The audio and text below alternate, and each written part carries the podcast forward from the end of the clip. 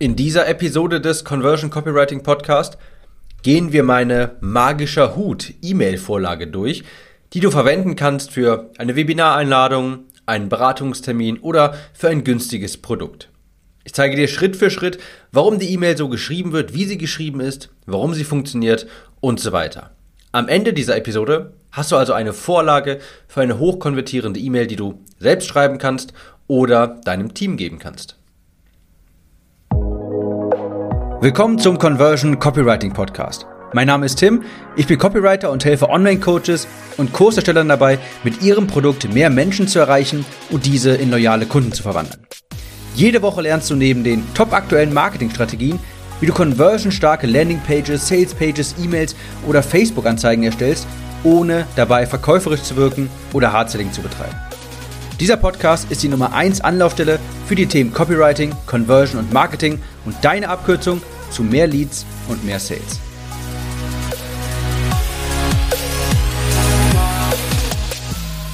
Zum Abschluss dieser E-Mail-Serie im Podcast wollte ich dir noch eine Vorlage mitgeben und das ist eine, das ist sowas ein bisschen aus meiner Schatztruhe, würde ich hier mal sagen.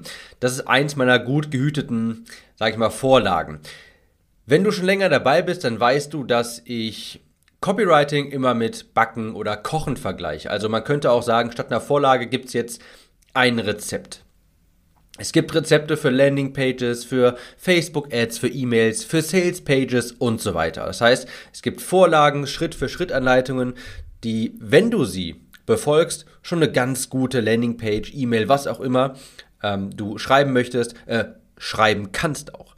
Und heute gibt es ein solches Rezept für eine Sales-E-Mail. Die ist wirklich simpel, aber sehr effektiv. Das kriegt jeder hin. Und sagen wir mal, vergleichen wir es mal wirklich mit dem Rezept, so wie bei chefkoch.de oder sowas, würde ich sagen, Backzeit 10, 15 Minuten, Schwierigkeit leicht.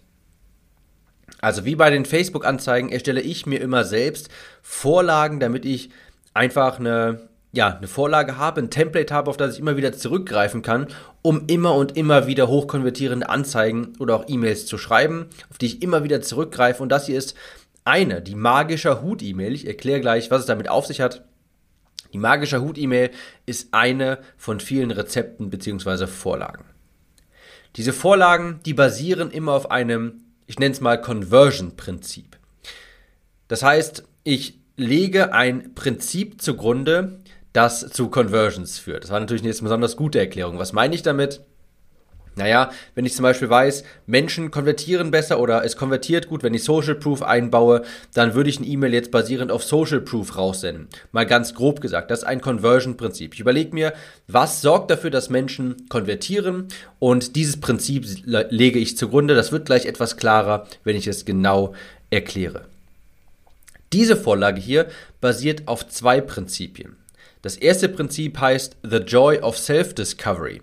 Also Menschen mögen es einfach gerne, etwas über sich selbst zu erfahren. Das ist ein Conversion-Prinzip. Deshalb funktionieren zum Beispiel Quizze so gut im Online-Marketing. Ähm, es gibt ganz viele, gerade im Bereich Abnehmen und so weiter. Was für ein Abnehmtyp bist du? Und dann kannst du da so ein Quiz machen und sowas machen Menschen extrem gerne. Und dahinter steckt dieses Conversion-Prinzip The Joy of Self-Discovery. Ich glaube, das habe ich aus dem Buch ähm, Predictably Irrational. Ich weiß gerade leider nicht den Autor, aber da werden so Conversion-Prinzipien zum Beispiel erklärt. Also, Menschen lieben es, etwas über sich selbst zu erfahren. Ja, das ist der Grund, warum Quizze so gut funktionieren. Und teilweise gibt es ja auch komplett absurde Quizze. Welches Brot bist du? Welcher Superheld bist du? Welches, welchem Harry Potter Haus gehörst du an? Und das machen Menschen extrem gern. Also, dieses Prinzip liegt dieser E-Mail zugrunde. Das ist das eine. Und das andere ist Spezifizität. Dieses Prinzip sagt aus, dass Menschen eher Dinge kaufen, wenn sie glauben, dass dieses Produkt exakt für sie ist, wenn das hochspezifisch für sie ist. Also hier ist ein ausgelutschtes Beispiel.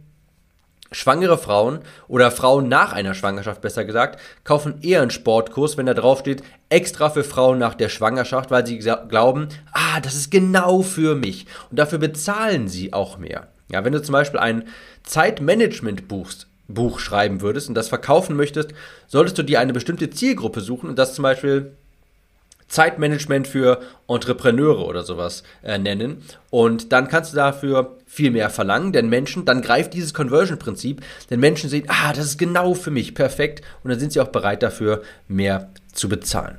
Also diese zwei Conversion-Prinzipien liegen dieser E-Mail zugrunde. Ich habe vorhin gesagt, sie heißt magischer Hut-E-Mail. Warum ist das so? Naja, diese beiden Conversion-Prinzipien, The Joy of Self-Discovery und Spezifizität, die kommen in der Hut-Szene von Harry Potter vor. Da kannst du dich bestimmt dran erinnern, aus dem ersten Film, äh, die Schüler setzen sich hin, die bekommen nach und nach den magischen Hut aufgesetzt und alle hören ganz gespannt zu, welchem Haus dieser Schüler jetzt zugeordnet wird. Der Hut erzählt dann irgendwas, irgendwas über diese Person, sagt, dann murmelt dann vor sich hin so, ähm, ah, du bist mutig, du bist entschlossen, dich verbindet etwas Besonderes zu deinen Freunden. Also in diesem Moment erfahren die Schüler etwas über sich selbst. Und dann sagt der Hut irgendwann, und deshalb gehst du nach Gryffindor. Ja, Gryffindor ist für die Mutigen, für die Entschlossenen und so weiter. Also ich meine, das sagt der Hut vielleicht nicht exakt so, aber das steckt dahinter. Der sagt quasi, du bist X, also brauchst du Y. Das ist Spezifizität. Und deshalb habe ich diese E-Mail hier magischer Hut-E-Mail genannt.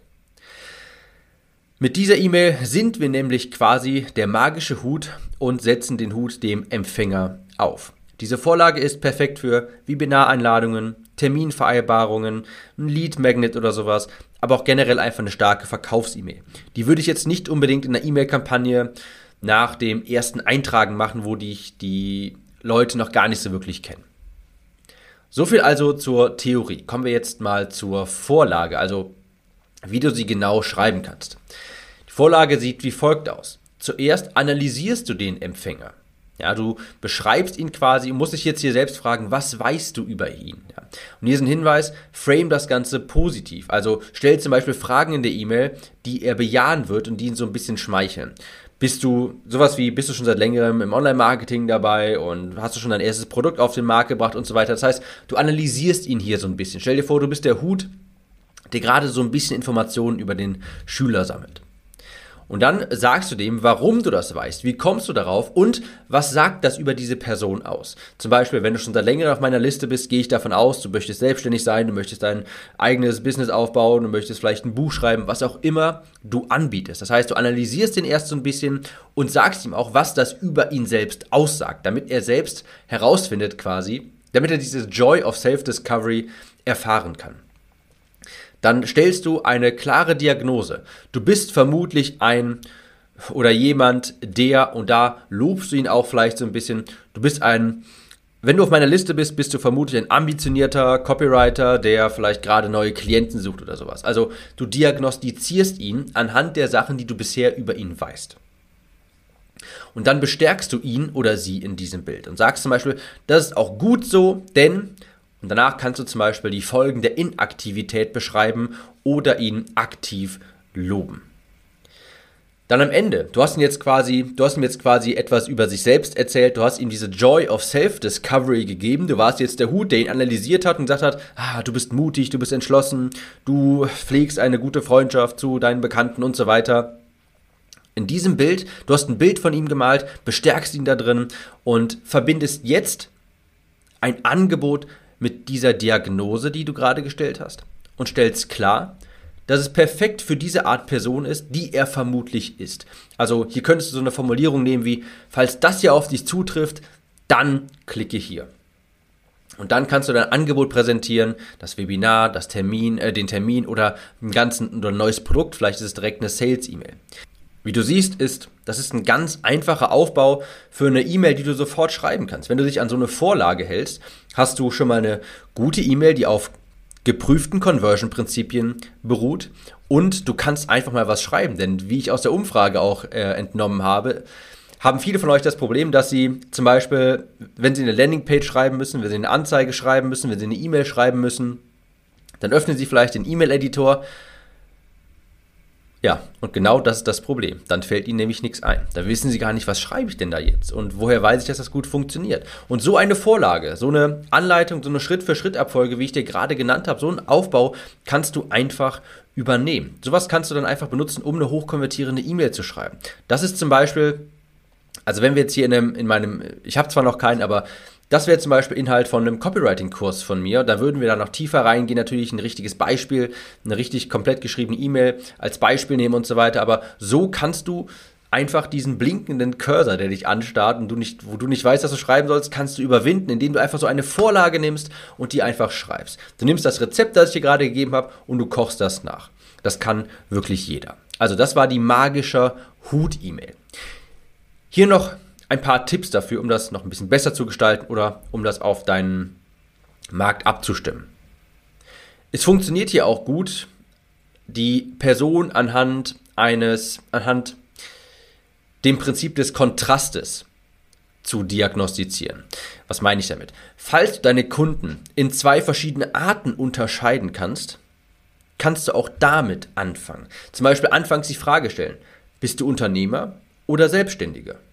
Das wäre, könnte der Einstieg der E-Mail sein. Und dann könntest du beschreiben, Selbstständige machen das und das aus und Unternehmer machen zum Beispiel das und das aus. Dann könntest du zum Beispiel sagen, Selbstständige machen extrem viel alleine, haben vielleicht eine virtuelle Assistenz, aber sie kümmern sich sehr viel um äh, Aufgaben, die nicht viel Umsatz bescheren und äh, nicht viel Umsatz bedeuten und so weiter. Unternehmer hingegen bauen Teams auf und delegieren Aufgaben und so weiter. Du beschreibst also die beiden Typen, die du unterscheiden kannst und am Ende könntest du den, äh, die Person fragen, also, was von beiden bist du? Falls du noch selbstständiger bist, dann klicke mal hier. Und das könnte dann ein Angebot sein, zum Beispiel zur Kurs zum Thema Teamaufbau, ein Webinar zum Thema Teamaufbau oder sowas.